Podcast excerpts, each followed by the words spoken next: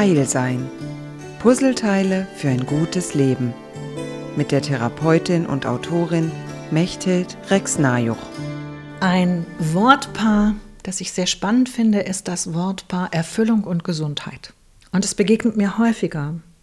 Gerade auch in 2020 und 2021 ist ja der Begriff der Gesundheit plötzlich wieder jedem vertraut. Erfüllung. Erfüllung kommt vom Wort füllen. Womit fülle ich einen leeren Raum? Könnte ich ihn auch leer lassen? Eine afrikanische Hexe hat mir mal gesagt, dass der Jammer mit den Europäern ist, dass sie immer voll sind. Und wie willst du in ein volles Gefäß etwas hineintun, was wichtig ist? Und sie sah mich mit ihren großen Augen an und ich dachte, wie jetzt leeres Gefäß und volles Gefäß und was reintun, was meint die denn bloß? Und viele Jahre später war ich dann wirklich in Afrika und plötzlich habe ich mich daran erinnert, was sie gesagt hat. Wie soll ich in ein volles Gefäß etwas hineintun? Wenn ich also glaube, alles zu wissen, wenn ich glaube, alles zu planen, wenn ich glaube, dass der Sinn, den ich bestimme, der Sinn ist, um den es geht, und es muss möglichst ein Sinn sein, den alle toll finden, dann tue ich, was ich gut kann. Das kann mich potenziell zufrieden machen. Aber das sofort entstehende Hindernis ist, dass ich mich nicht mehr entwickle, dass ich kein Wachstum habe.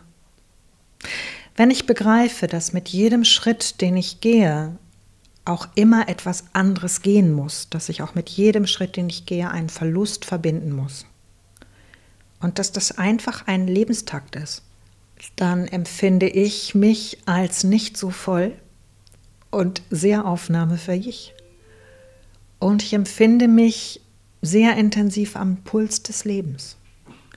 Und ich glaube, das sind die Elemente, die erfüllen und gesund machen. Denn auch das ist wieder ein Glaubensbekenntnis von mir. Ich glaube, dass der Mensch gesund geplant ist. Ich glaube, dass wir dafür gedacht sind, gesund zu sein. Ich glaube im Gegensatz zu vielen meiner Kollegen nicht, dass das Konzept Krankheit zwingend dazugehört. Ich gestehe zu, dass so wie wir leben, Krankheit ein Teil des Lebens sein kann und dieser Krankheit folgt dann wieder eine gesunde Phase. Zumindest besteht immer die potenzielle Möglichkeit. Du wirst berechtigt sagen, und was ist mit all den schlimmen tödlichen Erkrankungen? Wie kannst du dann so eine Haltung haben? Nun, die Antwort ist einfach. Ich rede von der Möglichkeit, ich rede vom grundsätzlichen Plan, von dem es immer Abweichungen gibt.